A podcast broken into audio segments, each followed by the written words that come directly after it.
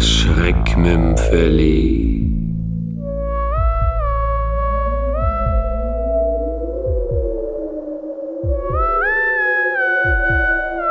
Hüte und Schachteln. Von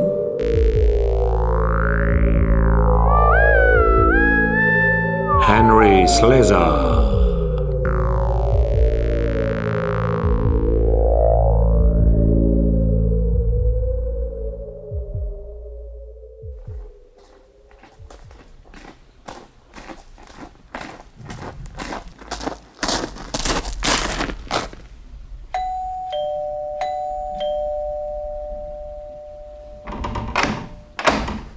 Guten Abend, Herr Professor.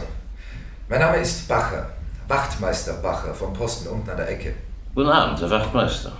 Entschuldigen Sie die späte Störung, aber ich komme wegen. äh, könnte ich vielleicht mit Ihrer Frau sprechen? Mit meiner Frau. Äh, die ist im Augenblick leider nicht da, aber vielleicht kann auch ich Ihnen Auskunft geben. Bitte kommen Sie doch herein. Vielen Dank. Nehmen Sie Platz, bitte. Es handelt sich um. Also, dieser Hut wurde bei uns abgegeben. Es sei ein Stück Ihrer Frau, wurde gesagt. Sagen Sie, weshalb dieses plötzliche Interesse an meiner Frau? Reine Neugierde. Sehen Sie, es passiert nicht jeden Tag, dass jemand einen nagelneuen Hut wegwirft. Den Hut habe ich vor knapp zwei Stunden weggeworfen. Seit wann untersucht die Polizei nun auch noch die Mülleimer? Nicht die Polizei, Herr Professor. Ein junger Mann war es. Aber Sie brauchen mir nur zu sagen, warum Sie ihn weggeworfen haben. Mochte ihn denn Ihre Frau nicht mehr? Wie ich bereits sagte, er sieht nagelneu aus. Er ist auch nagelneu. Aber ich möchte ihn nicht mehr in meiner Umgebung haben. Wird ihn denn Ihre Frau nicht vermissen? Wachtmeister, ich frage mich, was das eigentlich soll. Ich. Ich versuche lediglich, einige Tatsachen herauszufinden.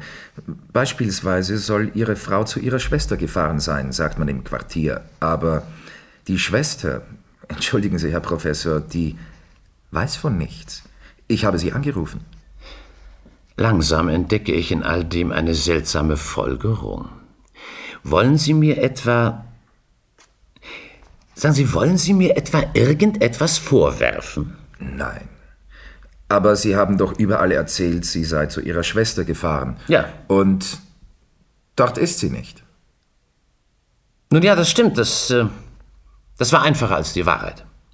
Und was ist nun die Wahrheit, Herr Professor? Die Wahrheit ist, dass meine Frau und ich uns oft und manchmal sehr heftig gestritten haben. Das weiß ja nach gerade das ganze Quartier. Das letzte Mal vor etwa zwei Monaten und danach. äh, Und ja, danach hat sie mich verlassen. Ich weiß auch nicht, wo sie ist.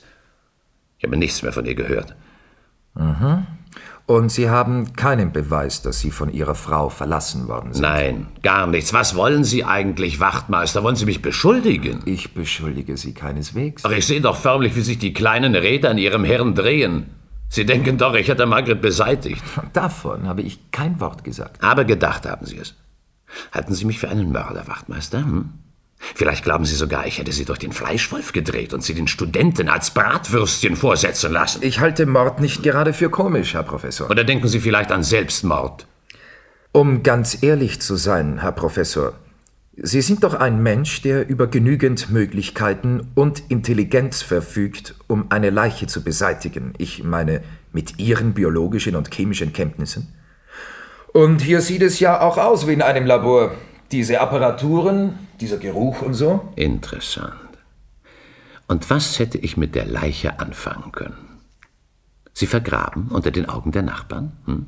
Vielleicht habe ich Margret verbrannt, was? Leider habe ich eine Ölfeuerung. Oder habe ich sie ganz zerstückelt und ihre Überreste per Post überall hin verschickt? Fragen Sie bei der Postmachtmeister, fragen Sie.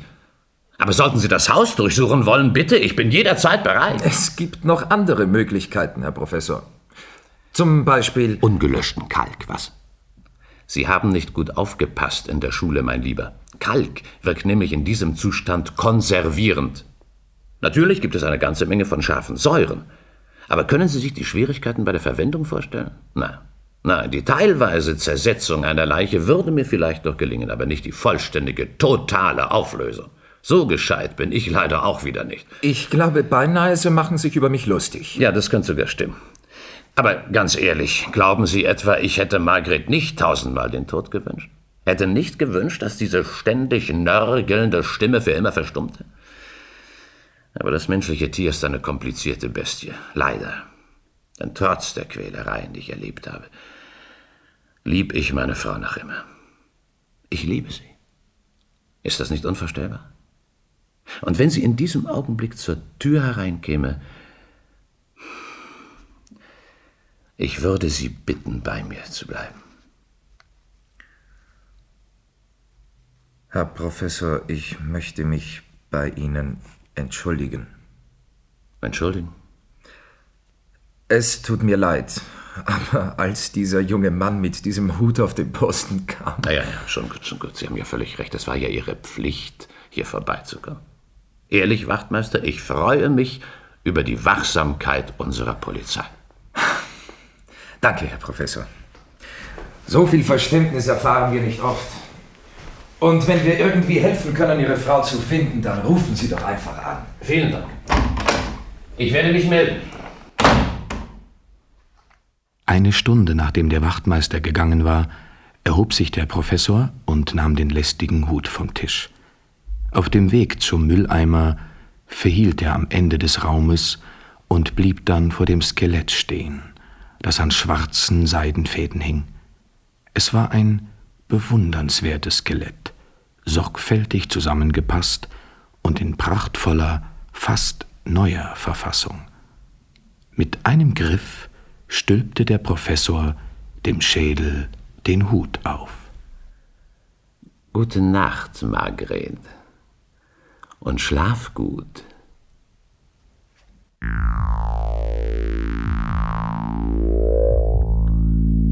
Sie hörten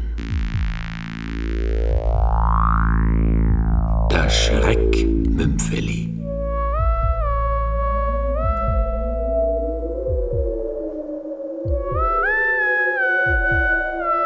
Hüte und Schachteln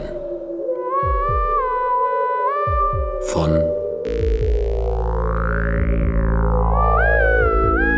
Henry Slezar